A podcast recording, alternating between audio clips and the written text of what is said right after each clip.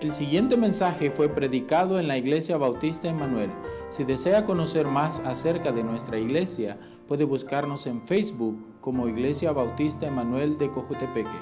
Esperamos que lo disfrute.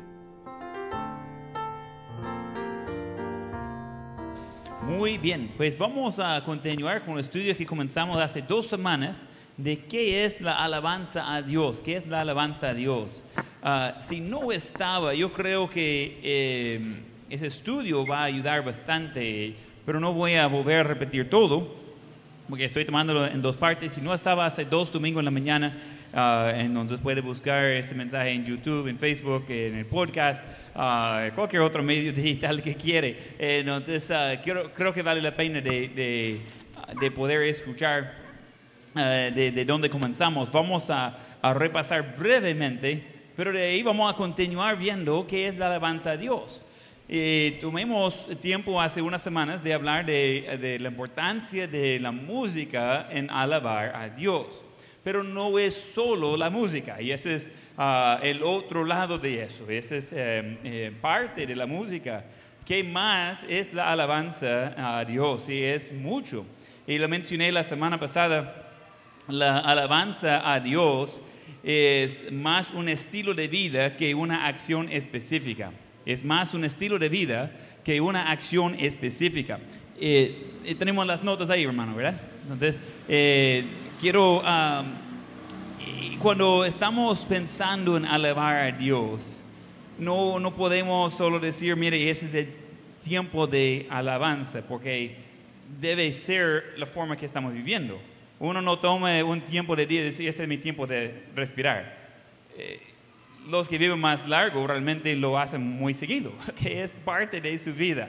Eh, eh, ese es mi, mi tiempo para Ah, para estar vivo. No es algo que lo hacemos todo el tiempo. Ese de alabar a Dios no es una acción específica, no es solo ah, un momento, no es solo, uh, digamos, el tiempo de cantar. De alabar a Dios es una forma de vivir. Es algo que nosotros debemos reconocer que somos hechos para adorar a Dios. Vamos a regresar a los versículos donde comenzamos la semana pasada, Salmo 140 el versículo 13, hace dos semanas cuando comenzamos eso. Salmo 140, versículo 13. Mencioné que ese mensaje ah, me costó más que doble de, prepararlo y aún sacando dos mensajes de la misma preparación todavía ah, fue un buen reto. Hay mucho, mucho que ver aquí. Lo que estamos viendo es el resumen Salmo 140, versículo 13. Ciertamente los justos alabarán tu nombre, los rectos morarán en tu presencia. Otra vez vamos a ver eso no tanto como ah, una acción, sino que ese es un estilo de vida. Ese es algo que de morar en presencia de Dios, ese es algo que es constante. uno que, que, tiene familia, quizás padres, eh, cónyuge, hijos, pues con ellos, está en el mismo lugar con ellos. Ese no es todo tal vez en cuando, ese es como vive y así es. Ah, yo planeo todos los días estar junto con mi familia, quizás no en cada momento, pero vivimos juntos, vamos a pasar juntos. ayer salimos como familia eh, disfrutar, simplemente uh, pasar haciendo cosas. Estamos pensando, creo que la primera vez que Isaí ha salido de uh, Cojute desde marzo. Entonces, él estaba uh, todos contentos eh, en donde fuimos a hacer cosas así de ir freún, tiene que hacer eso, ¿verdad? que, las cosas más importantes de la vida, sorbete, cosas así, hay que hacerlo. Entonces eh, salimos para hacer algo divertido porque vivimos juntos, somos una familia, es, es natural de querer hacer cosas juntas. Si usted dice, mire, yo lo, más luego que puedo trato de no estar con mi familia, hay problemas con la relación. Y si tratamos a Dios de esa forma también, mire, Dios, te, voy a dar de 9 a 10.30 de, de domingo en la mañana, ese es tu tiempo de mi vida. Oh, qué generoso. Eh, Dios es dueño de nuestras vidas. No, no es que podemos decir que yo voy a apartar un ratito para la semana para alabar a Dios. No, esa no es la idea. Él es el dueño, Él es quien manda. Entonces no es de que vamos a decir que puedes tener ese ratito de mi vida, sino que mi vida va a ser dedicado a alabar a Dios. Repasando de la semana pasada, eh, vimos número uno de alabar a Dios en la música. Después vimos de alabar a Dios en oración. Tercero vimos de alabar a Dios en dar gracias. En, eh, es un estilo de vida. Entrando en ah, noviembre, es el eh, tiempo que, que por cultura de los Estados Unidos voy pensando mucho en dar gracias es algo que debemos hacer todo el tiempo. Hay un día en el calendario ah, de dar gracias a Dios. En años anteriores tomamos un día de celebrar eso en la iglesia. Hoy no lo vamos a hacer este año por ah, todos juntos, pero quiero animarles de, tener el estilo de vida, de dar gracias ah, a Dios, de vivir de una forma de gratitud. hay mucha gente que anda con eso de que yo merezco recibir porque yo soy algo lo, lo, que merecemos es quemar en el infierno separado de Dios por toda la eternidad. Eso es lo que hemos ganado con nuestros pecados. Eso es lo que merecemos. Alguien dice, dame lo que merezco. No creo que sabe lo que está pidiendo. Entonces no, no merecemos nada, debemos dar gracias a Dios. Todo lo bueno viene de arriba. Y número cuatro es donde vamos a entrar hoy. Alabar a Dios en confesar pecado. Alabar a Dios en confesar pecado. Ahora, cuando hablamos de confesar pecado, necesitamos ser claros en algunas cosas. Necesitamos ser claros en el hecho de que nosotros somos pecadores. Y estoy en ese contexto, estoy hablando de los que ya somos salvos. Uno comienza esa jornada con Dios pidiendo perdón de los pecados y perdona todos los pecados. Pero de allí, siendo hijo de Dios, vuelve a tener más pecados. Vuelve a pecar. Supongo que yo soy el único, la única persona de que ha vuelto a pecar después de ser salvo. Pero vamos a hacer una encuesta. ¿Quién ha pecado por lo menos una vez después de recibir Cristo como su Salvador? Levante la mano. ¿Qué podría decir? Estamos en una iglesia llena de pecadores. Y no hay de otro. Solo de esos hay. Y uno dice, pero realmente no me agrada el pecado. Esa es la obra del Espíritu Santo en la vida cuando el pecado ya no es agradable, cuando uno siente sucio, cuando uno siente malo, uno dice, ay, otra vez, ¿qué, qué, qué, tengo? ¿Qué me pasa?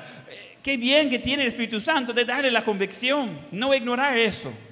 Cuando hay pecado, cuando siente mal por pecado, cuando dice, mire, no quería ah, volver a hacer eso, pero aquí estoy otra vez, eh, Dios trata con eso, Él quiere ayudarnos de tener una buena comunión con Él y con unos con otros.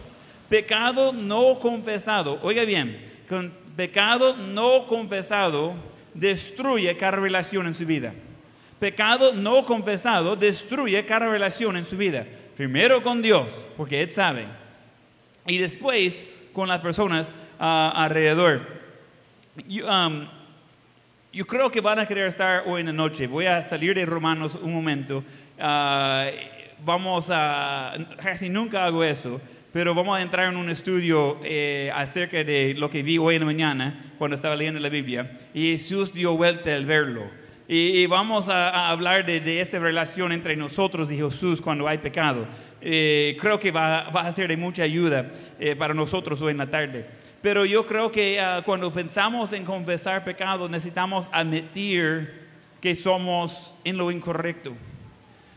Cuando hay un problema, eh, digamos, en el lugar, hay, hay, un desacuerdo, hay, alguien que está, pues, alterado, hay un problema que va creciendo. ¿Qué, qué sucede ahí? Se resuelve el problema cuando alguien uh, admite que tiene problema, que alguien admite que, que el otro tiene razón, cuando alguien admite de que, uh, sí, está bien, yo estoy dispuesto de cambiar. Cuando los dos lados dicen, mire, yo tengo la razón y Así es, él es pecador, ella es pecador, ella es de problema, jamás va a tener eh, resolución. Solo va a ser más grande más grande problema. Cuando hacemos eso con Dios es lo mismo. Cuando nosotros no reconocemos que es nosotros el problema, porque ya no podemos poner la culpa a Dios, ¿qué va a decir? No, es que Dios no cumple. No, es que Dios es, es muy malvado conmigo. Puede ser que acusa a su cónyuge de eso, pero simplemente no funciona de acusar a Dios de eso. Eh, eh, sabemos de quién es el problema. Si hay un problema entre mí y Dios, eh, ¿quién es culpable? Ah, yo creo que yo soy culpable. Pero de, no tratar con eso, solo va a alargar y hacer más grande el problema. Am, cuando vine aquí a Cojutepeque, había un árbol ahí de almendres, ese árbol que está ahí hace 10 años, estaba mucho, mucho más pequeño. Y tenía una llanta pequeña de carro que estaba alrededor del árbol, una llanta. Eh, la llanta estaba todo sucia, los niños ensuciaban, entonces yo corté la, la- la llanta y ya después voy a cortar el árbol porque no tengo tiempo de, de hacer eso. Ah, desde entonces el árbol ha roto todo de concreto ahí, ah, ha causado muchos problemas y, de, y voy a, a construir un techo encima y va a morir el árbol por, por naturaleza, falta de agua, falta de sol, necesita esas cosas, ¿verdad? Hombre, ahí tenemos que ir cortándolo porque quiere levantar el techo eh, también. ¿Sabe qué? Si nosotros no tomamos tiempo de podar este árbol, de cortar la parte de arriba cuando va creciendo, va, literalmente va a romper eh, Va a ser inútil toda esa construcción. No sé si sabe, Duralita cuando está roto es mucho menos eficaz. Ah, eh, es, es problemático. Pero ¿qué pasa? Con tiempo ese va creciendo, creciendo, creciendo. Ah, hace años quitamos eh, el árbol enorme, no sé qué tipo de árbol era, ah, pero estaba aquí eh, al otro nivel, enfrente de donde está el centro de compu. Era un árbol muy, muy grande, pero estaba comenzando a inclinar encima del edificio, ese lado, y casi de los vecinos. Y digo, ah, no, necesitamos eh, botar eso, porque un día va a botar los edificios y, vamos a tener vecinos enojados y, muchos problemas. Entonces comenzamos a botar ese árbol. Llegamos al nivel del suelo y pues claro, uno tiene que sacar las raíces de todo, ¿verdad? Entonces rompimos ahí afuera con una máquina de concreto y, y- gran pedazo que ya estaba ah, deshecho de concreto por las raíces del árbol y comienzan a, a excavar por abajo. Y tengo fotos de ah, Dennis y José Luis, están ah, metidos ahí más de un metro por abajo y el tronco es enorme todavía. Ellos están dándole con todo, con, ah, con la máquina, con hacha, con todo lo que podrían encontrar. Por días estaba terrible de, de estar arrancando eso. Después lo sacaron. Y, y fue de, de puro fuerza de, de estar ah, cortando, cortando, cortando, cortando. Y quedó raíces, pero por todos lados. Y, dicen, ¿qué vamos a hacer de eso? Vamos a sellarlo y esperar que no vuelva a crecer, porque, eh, mire, ese es gran problema. Pero ¿sabe cómo comenzó todo ese gran árbol? Una semilla.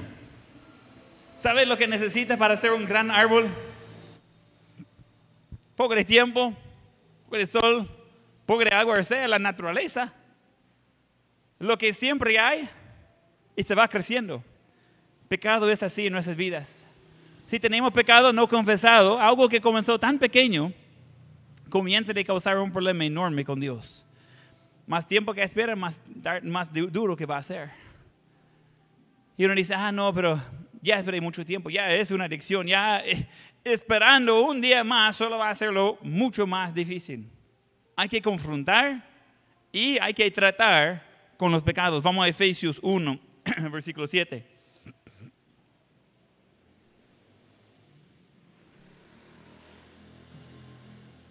Efesios 1, versículo 7.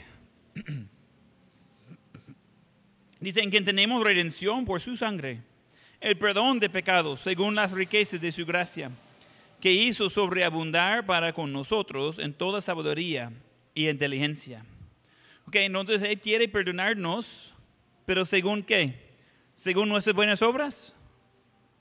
¿Qué dice el versículo? Efesios 1.7.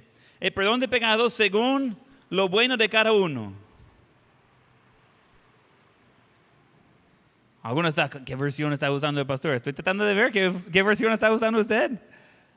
¿Qué dice? El perdón de pecados según las riquezas de su gloria. ¿Ok? Entonces estamos viendo que Él da perdón de pecados, pero no según la, la- de su gracia, perdón, de gracia de su gracia, no de, de lo bueno que somos nosotros, no de, de qué merecemos, sino quién es Él. Él está dando el perdón según la, ah, las riquezas de su gracia. El siguiente versículo, que hizo sobreabundar para con nosotros en toda sabiduría e inteligencia. wow, qué bendición. Que, sobreabunde esas cosas, el perdón, eh, sobreabunde eh, la sabiduría, inteligencia. Él está ayudándonos de tener todo lo que necesitamos para poder no solo sobrevivir, sino vivir en abundancia.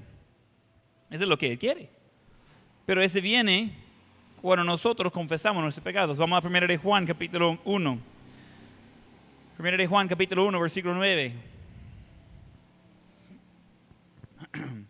Si confesamos nuestros pecados, Él es fiel y justo para perdonar nuestros pecados y limpiarnos de toda maldad. Si decimos que no hemos pecado, le hacemos a Él mentiroso y su palabra no está en nosotros. El contexto de 1 de Juan es en el contexto de los que ya conocen a Cristo como Salvador. Cuando vamos eh, viendo de que si confesamos nuestros pecados, Él va a perdonar. ¿Y por qué no perdona de un solo? Y uno dice, pero si Dios sabe el corazón y Dios sabe que quiero hacer lo correcto, ¿por qué no me perdona de un solo y no tengo que confesar? No funciona así. Escuche muy bien.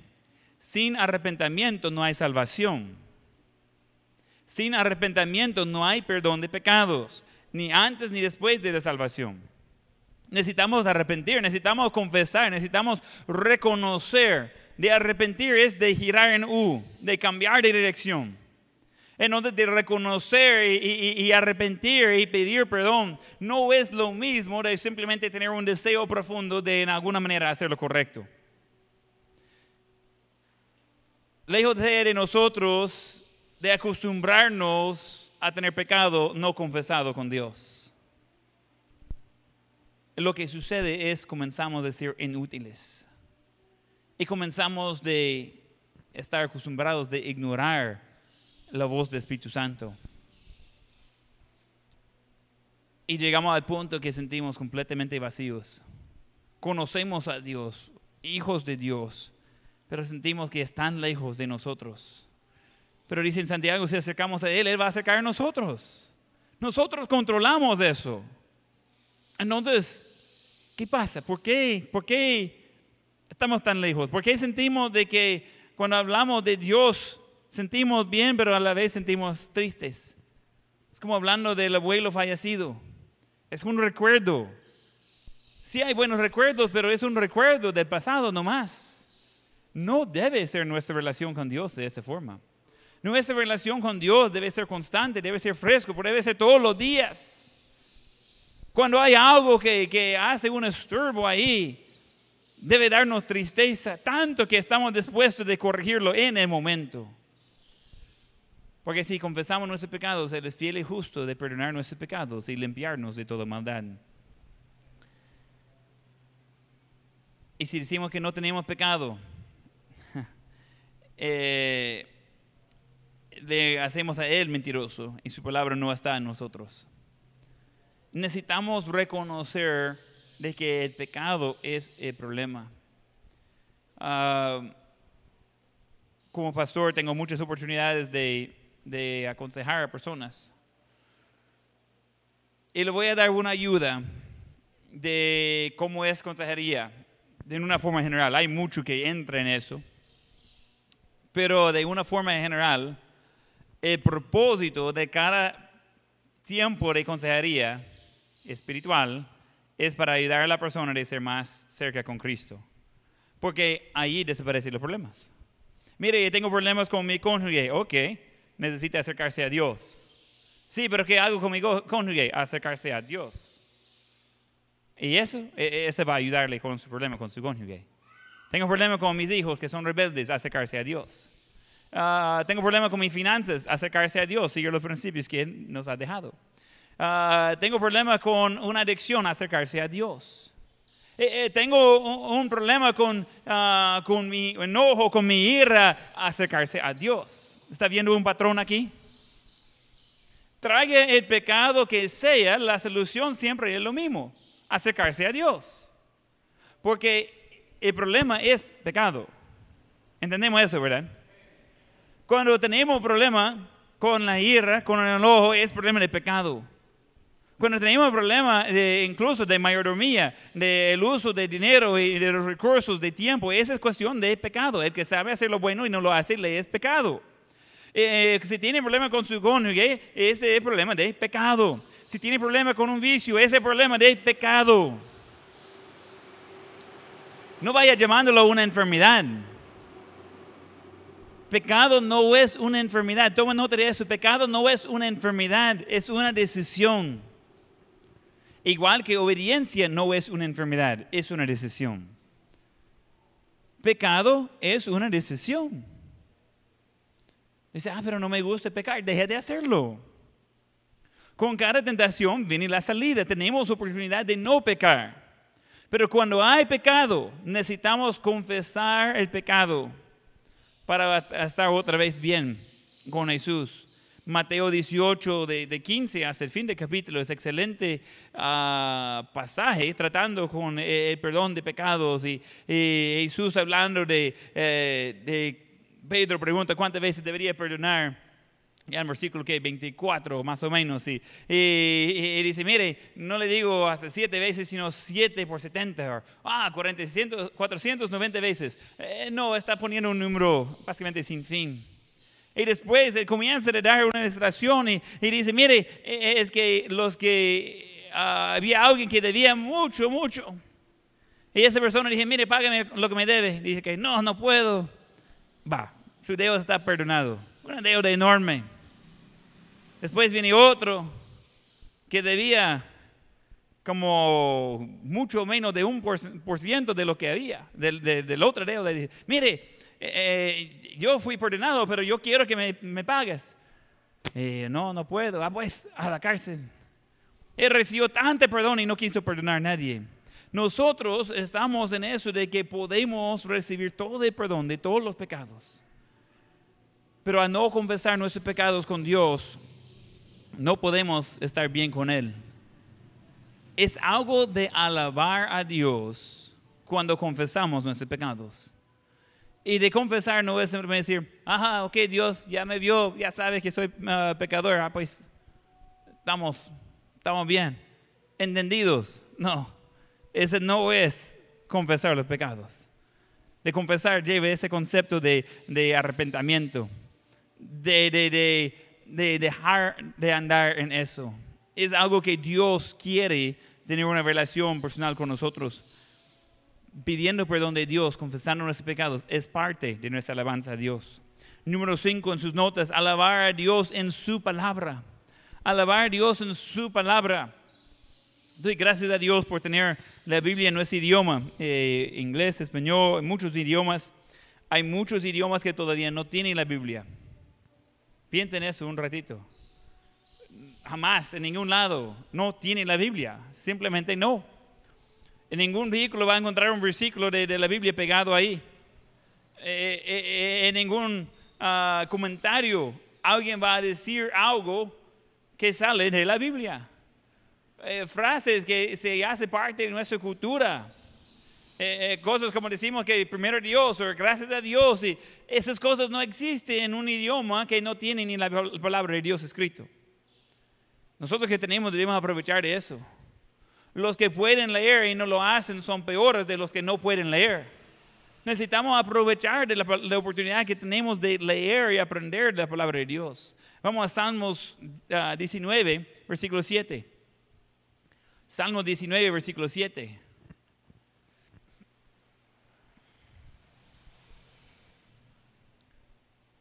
Salmo 19, versículo, ah, versículo 7. La ley de Jehová es perfecta, que convierte el alma. El testimonio de Jehová es fiel, que hace sabio al sencillo.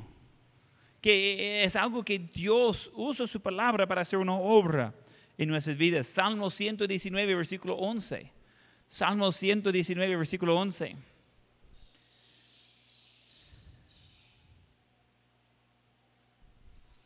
En mi corazón he guardado tus dichos para no pecar contra ti.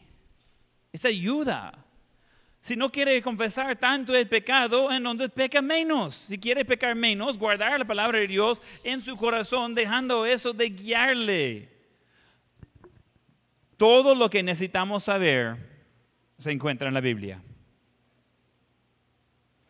Todo lo que necesitamos saber, mire cómo hago, mire cómo respondo, mire cómo voy a crecer, mire cómo voy a estar bien con Dios. Aquí está. Hay, verdad que no está en la Biblia. La Biblia no enseña cómo uh, soldar eh, el hierro y cosas así. Y es verdad que necesita uh, eso y puede aprender de otro lado. Pero ese es algo para vivir en esa vida temporal. Lo que necesitamos a nivel espiritual, encontramos todo eso en la palabra de Dios. ¿Está conmigo? Pero dice, mire, pero me gustaría saber más de eso, más del otro. Estoy en favor de continuar estudiando, pero no dejar de estudiar la palabra de Dios. Eh, eh, estamos uh, tomando una clase eh, con, con, mi esposa um, acerca de, del estudio profundo de, de pasajes y, y, cómo no confundirse uh, cuando uno llega a unos pasajes y pasajes que están uh, tomado fuera de contexto y cómo llegar a entender qué es el contexto. Muy interesante eh, la clase. He tomado clases parecidas, ese es uh, el nivel avanzado de todo eso y, y es, es, pesado la clase. La mitad de los libros que estamos leyendo están en griego. Uh, yo no leo mucho griego, entonces uh, un poco. entonces es algo profundo. Uno dice, wow. Pero ¿sabe qué es importante eso? De dividir bien y usar bien la palabra de Dios. Ahora, no necesita eh, entender griego para entender lo que Dios tiene por nosotros, pero necesitamos entrar en la palabra de Dios y necesitamos dejar eso de estar eh, siendo parte de nuestras vidas. he comentado antes, mi suegro, eh, cuando habla, por naturaleza, sale frases de la Biblia en su hablar porque él pasa mucho tiempo en la palabra de Dios. Y cada vez que hablo con él y él dice cosas, es, es común, de, de, son palabras conocidas, pero son de, del inglés viejo, eh, que es de, de, la Biblia. Entonces, porque ese eh, fue de 1611. Entonces, inglés viejo. Entonces, él va diciendo cosas que yo reconozco como pasajes, como parte de versículos. Y, y, y es parte de su hablar. ¿Por qué? Porque está guardando la palabra de Dios en su corazón. Eso nos ayuda de no pecar contra Él. Vamos a Deuteronomio capítulo 6, versículo 6. Deuteronomio capítulo 6, versículo 6.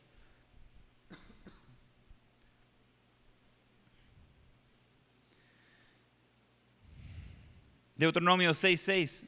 Y esas palabras que yo te mando hoy estarán sobre tu corazón y las repetirás a tus hijos y hablarás de ellas estando en tu casa y andando por camino y al acostarte y cuando te levantes. Eh, nosotros tenemos eh, la oportunidad de meditar en la palabra de Dios. ¿Quién tiene más de una Biblia? Personalmente, ¿usted tiene más de una Biblia? Yo sí.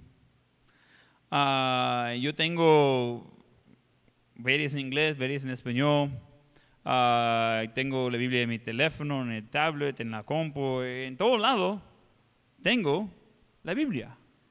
No, no, no es difícil hoy en día de tener una copia de eso. Antes era difícil, había un rollo por pueblo, tenía que ir a, a templo o tabernáculo, depende del tiempo, y leer esa porción y memorizarlo, llevarlo a casa de regreso, va repitiendo con su familia porque no podría llevar la palabra de Dios. O sea, que solo había una copia. Después era uh, ley, muchos no lo hicieron, de, pero era ley que cada rey iba a copiar la ley de mano y hacer su propia copia. Y muchos no lo hicieron y por eso andaban malos pasos. Y, y uno va viendo, mire, hoy no tenemos excusa. Es fácil. Si no tiene su propia Biblia, hable conmigo después de culto, le voy a regalarle una. Punto, así de fácil. Gratis para usted, alguien pagó, pero gratis para usted. Porque eh, eh, si no tenemos la palabra de Dios de guiarnos, vamos a desviar de todo modo. Pero hasta la fecha, ninguna Biblia ha ayudado a nadie solo estando ahí colectando el polvo. Para nada le sirve si no la ocupa. Hay que investigar, hay que entrar, hay que ser ignorante a las cosas del mundo y conocido de las cosas de Dios. Qué vergüenza de que la mayor parte de jóvenes cristianos en el mundo sabe más de los grupos musicales que los profetas de la Biblia. Solo diciendo. Qué vergüenza de que nosotros podemos saber eh, quién está jugando en los equipos profesionales, pero nosotros no podemos ni decirlo quiénes son los eh, 12 discípulos o seis de ellos. Estamos como, Jesús fue uno, ¿verdad? Quiero ver, Pablo, yo conozco el nombre Pablo, él fue uno de los discípulos, ¿verdad?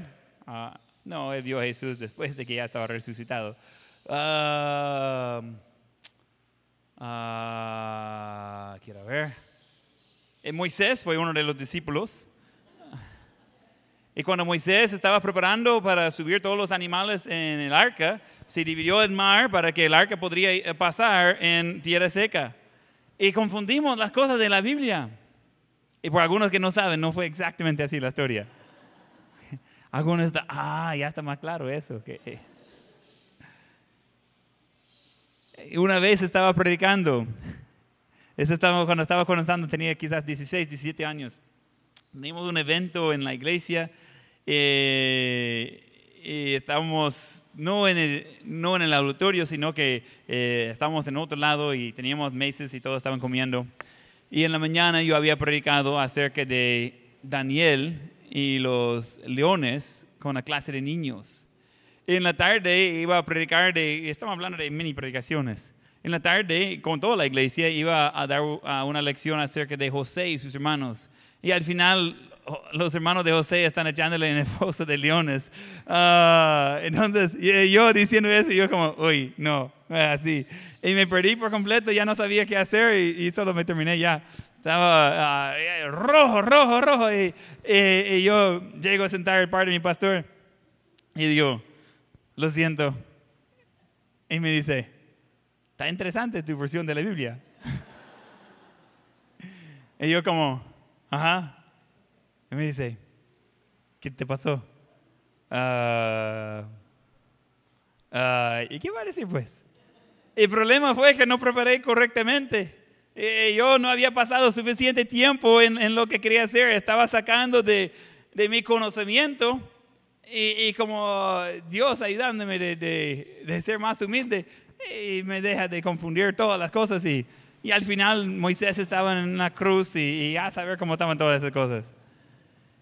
Y uno dice, ay, qué cosa, qué vergüenza. Ay, pruébelo un día y le va a sanar de muchos problemas de, de, orgullo. Okay?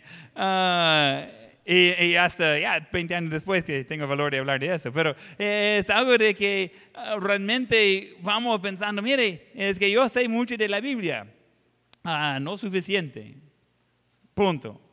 Nadie sabe todo. Y muchos que saben mucho de la Biblia no saben nada en su vida. Esa no es la idea. Estamos por alabar a Dios en absorber la palabra de Dios y ponerlo en práctica en nuestras, en nuestras vidas. Esa es la idea. De meditar en esas palabras. Hablarás de ellas estando en tu casa y dando tu camino y al acostarte y cuando te levantas. Podemos alabar a Dios en su palabra. En su palabra. Hay iglesias que no animan a la gente a leer su Biblia. Jamás voy a ser en una iglesia así. Porque las palabras de un hombre, quien sea, son temporales. Las palabras de Dios son permanentes, son para siempre. Nunca van a pasar. Es algo que podemos estar seguros en eso, que tenemos la Biblia para guiarnos. Pero si no ponemos importancia en la palabra de Dios, por nada le sirve todo lo demás que está haciendo. Eso es lo que necesitamos. Número 5, podemos alabar, a número, perdón, número 6, podemos alabar a Dios en escuchar. Alabar a Dios en escuchar. ¿Quién ha preguntado a alguien probablemente cercano, a alguien en su familia, quizás sus propios hijos? ¿Quién ha hecho la pregunta? ¿Me está escuchando? ¿Quién ha hecho ese tipo de pregunta? ¿Por qué? Porque no está viendo el resultado. Mire, hijo, hacer tal cosa y no lo está haciendo. Hey, ¿Me está escuchando? ¿Sí? Pero el hecho que no está moviendo me hace creer que no está escuchando. No, como no, estoy escuchando. Entonces, acción. Púrese, ya. Y nosotros estamos lo mismo. ¿Cuántas veces después de un mensaje después de un tiempo de leer la Biblia, Dios le va a hacer la pregunta, ¿y entonces me está escuchando? O sea que cayó a sus oídos, pero no ha cambiado nada de la vida. ¿Qué pasa? ¿Qué, qué, cómo le va a contestar a Dios? Sí, sí, sí, estoy escuchando. Y entonces, el fruto, la acción, la, la respuesta, sí, sí, sí, estoy escuchando. Alguien que está tratando de hablar con alguien que está con el teléfono, ¿verdad? ¿Me está escuchando? Hey, y, comienza de, pedir otras cosas. Y uno dice, ajá, ajá, ajá. Anoche Esther estaba diciendo algo, no estamos en una conversación uh, profunda, solo que ella eh, comentó que algunas cosas que iba a hacer en ese momento. Y yo estaba revisando cosas en el teléfono. Entonces, ella dijo algo y yo como, ¿qué dijo? Y yo escuché que, iba, que dijo que iba a dar comida a la, bebé. Y yo dije, ¿y qué, bebé? Ella dice, ¿de qué está preguntando? Me dijo que iba a dar comida al, al, bebé. Y me dice, no, yo dije que iba a preparar comida para ustedes. Y digo, ah, sí, ¿verdad? Ups. En donde se sale, y me está escuchando. Ah, en donde nosotros a veces hacemos eso con Dios. Se, cae a, oídos que no están, no están dejando entrar al cerebro. Vamos a Juan 10, versículo 27. Juan 10, 27.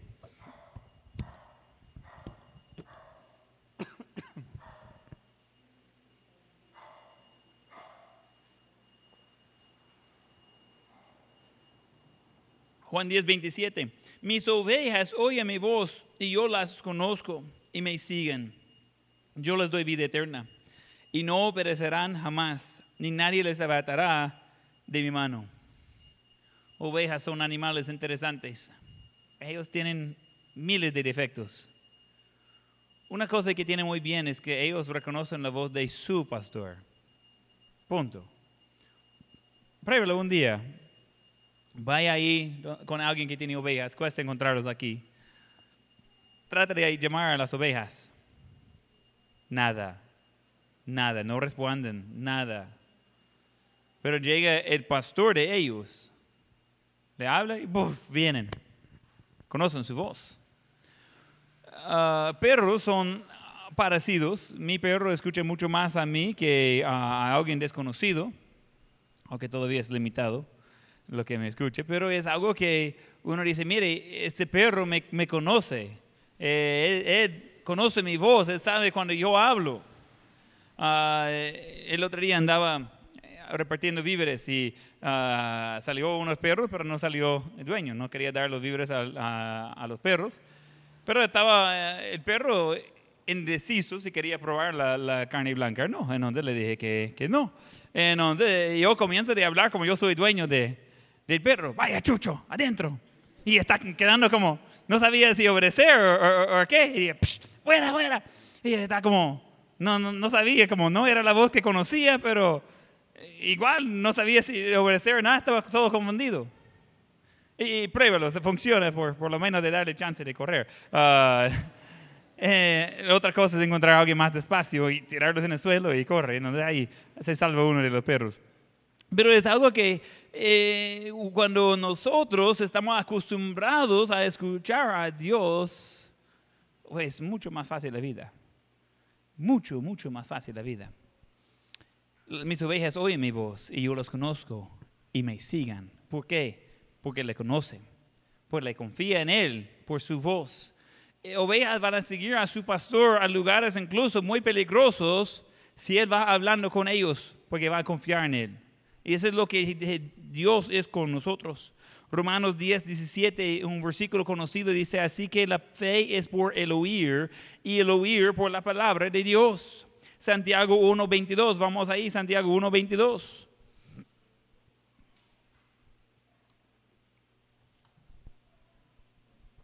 pero ser hacedores de la palabra y no tan solamente oidores, engañándoos a vosotros mismos. Yo estoy en favor de ir a los cultos de la iglesia.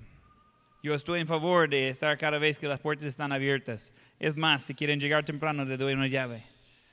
Eh, yo estoy en favor de, eh, participar en cada cosa, estoy en favor de leer la Biblia. Eh, yo también a, la vez que de leer la Biblia estoy escuchando lo mismo para tener más retención.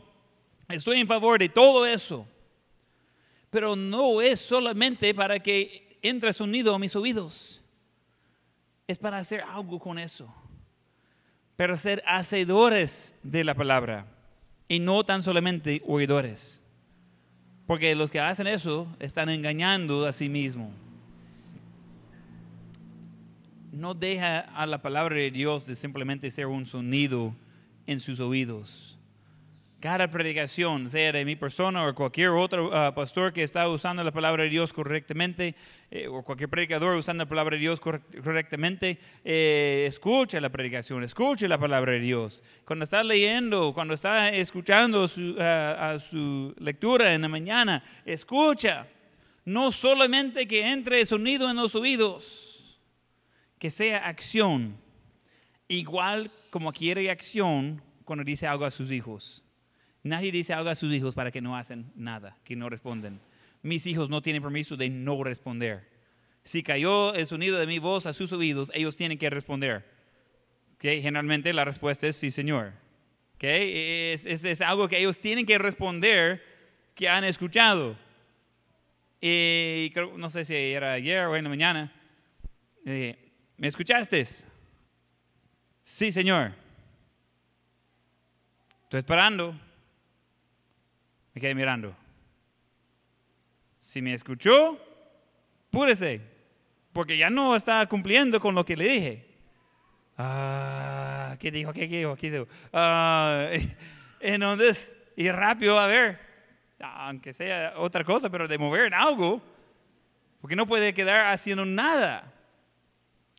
Y nosotros con Dios, escuchó mi palabra, entonces, eh, eh, que sabe hacer lo bueno no lo hace, le es pecado. Ah, mejor quedo ignorante. Ah, eso no le va a salvar. Eh, mejor quedamos enfocados. Mejor que llegamos a, la predicación, llegamos a la lectura diaria con ese día. Yo voy a entrar viendo qué necesito cambiar y voy a cambiar. Yo voy a ser conforme a lo que Dios quiere. Este día yo voy a conformar más de lo que hice ayer este día voy a acercarme más de lo que hice ayer. Vea la diferencia entre seguir en pecado no confesado y se hace más y más y más grande problema. Y al contrario, de seguir cada día creciendo y ser más y más y más cerca con Dios, es enorme la diferencia. Pero es decisión propia, punto. No hay circunstancias que mande eso. Es decisión de corazón. Número siete alabar a Dios en dar. Alabar a Dios en dar. Vamos a Lucas 6, versículo 38.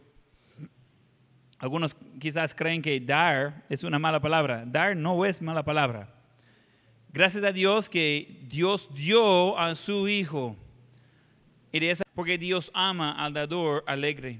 Y poderoso es Dios para hacer que abunde en vosotros toda gracia a fin de que, teniendo siempre en todas las cosas todo lo suficiente, abundáis para toda buena obra.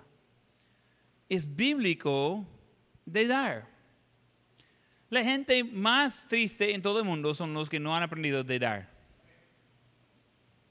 Y la gente más contenta en todo el mundo son los que aprenden de dar. ¿Sabe cada vez que pedimos ayuda, como ejemplo de eso, de la ropa, de los víveres? Los que más entregan son los que menos tienen. Y bien contentos. A ver cómo funciona eso. Es que ellos entienden de dónde viene el gozo. No viene en tener, sino en dar. Y dice, no, todo lo que tengo es mío. Ah, todo lo que tiene pertenece a Dios. Recomiendo usarlo por cosas de Él. Y así Él va a ir proviendo lo que necesite por eh, su uso personal, porque nosotros eh, somos canales. Cosas son de pasar por nosotros, nosotros no somos recipientes. No es de que nosotros estamos ahí tratando de colectar el agua como una pila.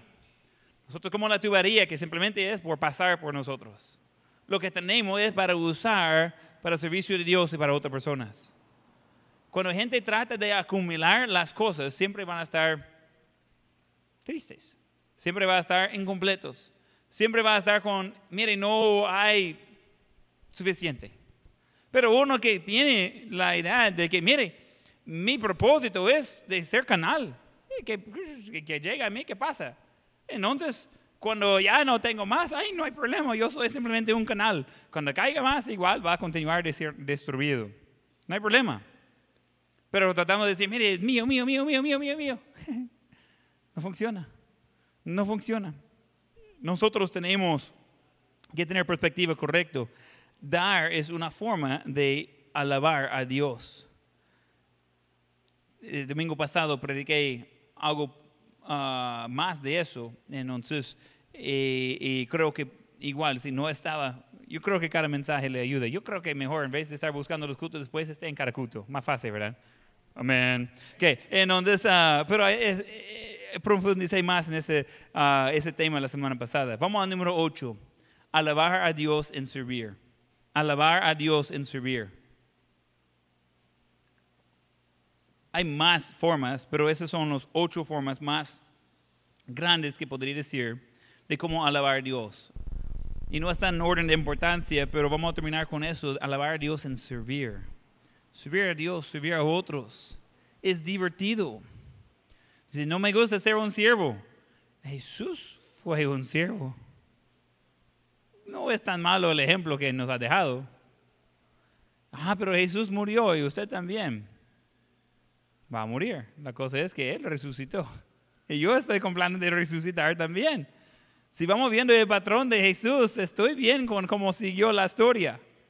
Porque Él resucitó y necesitamos recordar de que todo lo, lo que veamos aquí es temporal gente que le gusta de, recibir toda la atención y toda la honra y el trato preferencial. Eh, ellos quieren llegar a encontrar todo ya en orden en vez de ser la persona de poner el orden. Eh, eh, nunca va a estar contento. ¿Sabe que los que sirven no son los que pongan quejas?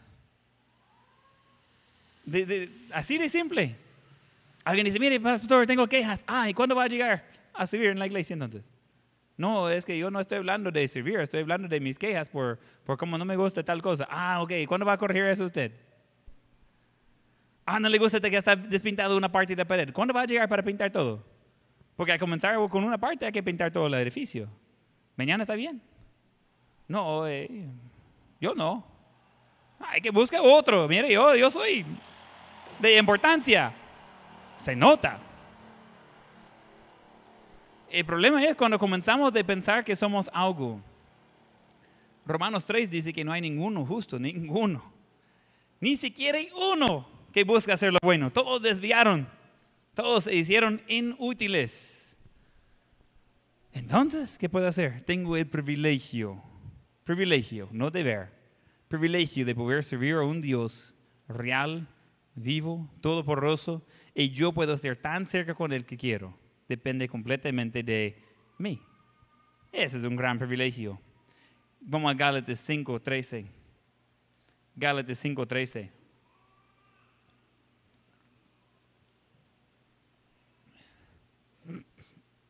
Porque vosotros, hermanos, a libertad fuisteis llamados, solamente que no uséis la libertad como ocasión para la carne, sino servíos por amor los unos a los otros porque toda la ley en esa, sola, en esa sola palabra se cumple. Amarás a tu prójimo como a ti mismo. Que no iba a tener problemas en su matrimonio, en su hogar, en su iglesia, si simplemente estaba cumpliendo con eso. Amar a Dios, servir a otros. Así de simple. Amar a Dios, amar a otros. Si ama a otra persona, igual que ama a sí mismo, le va a cuidar. ¿Qué hace usted cuando toca algo caliente? Quita la mano, ¿verdad? y probablemente dice, gloria a Dios. pero usted va a proteger a sí mismo. Duele. No va a mantener la mano ahí y decir, mire, que sea una lección por los demás. Si toca algo caliente, se le va a quemar. ¿Entendido? Va pues. No.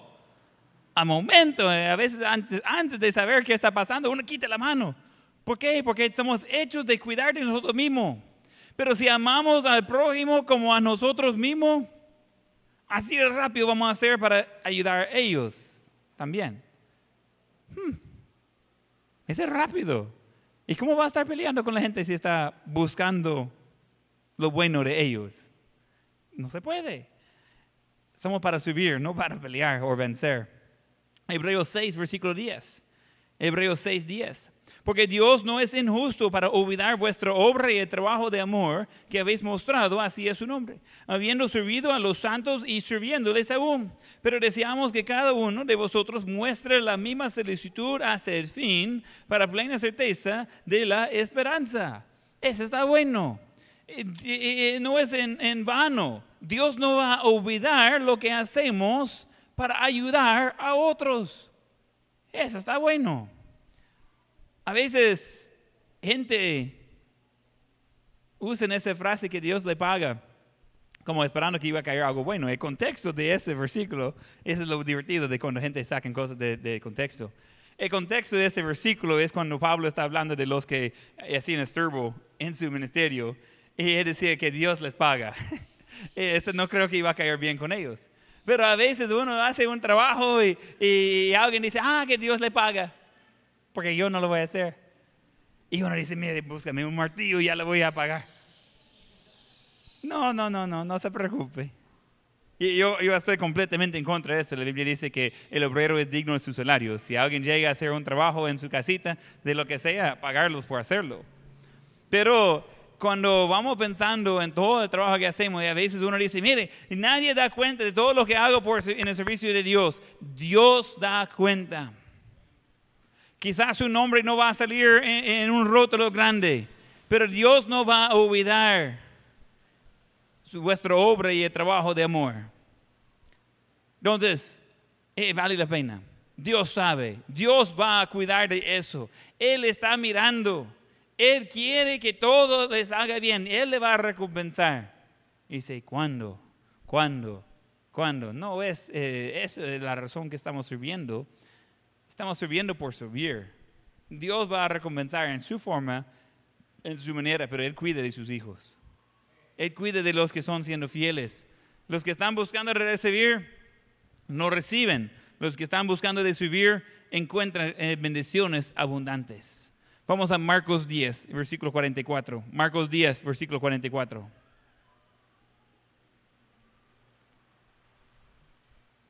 Y el que de vosotros quiere ser el primero será siervo de todos.